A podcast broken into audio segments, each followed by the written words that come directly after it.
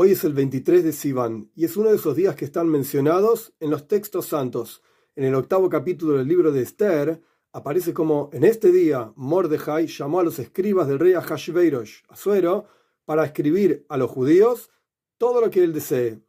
El Rebe, en una charla en 1983, explicó que así como la Torá es eterna y todas sus enseñanzas son eternas, cada 23 de Sivan se despierta esta idea de que cada uno de nosotros en la práctica somos como Mordejai, porque no nos prosternamos a la idolatría, idolatría antigua, idolatría moderna, como el dinero, la belleza, etc. Y podemos en este día llamar a los escribas, entre comillas, del rey, entre comillas, de Dios mismo, para pedirle a Dios todo aquello que sea positivo y bueno para todo el pueblo de Israel, para todas las naciones. Y por supuesto, lo más importante para pedir es la venida de Mashiach pronto en nuestros días.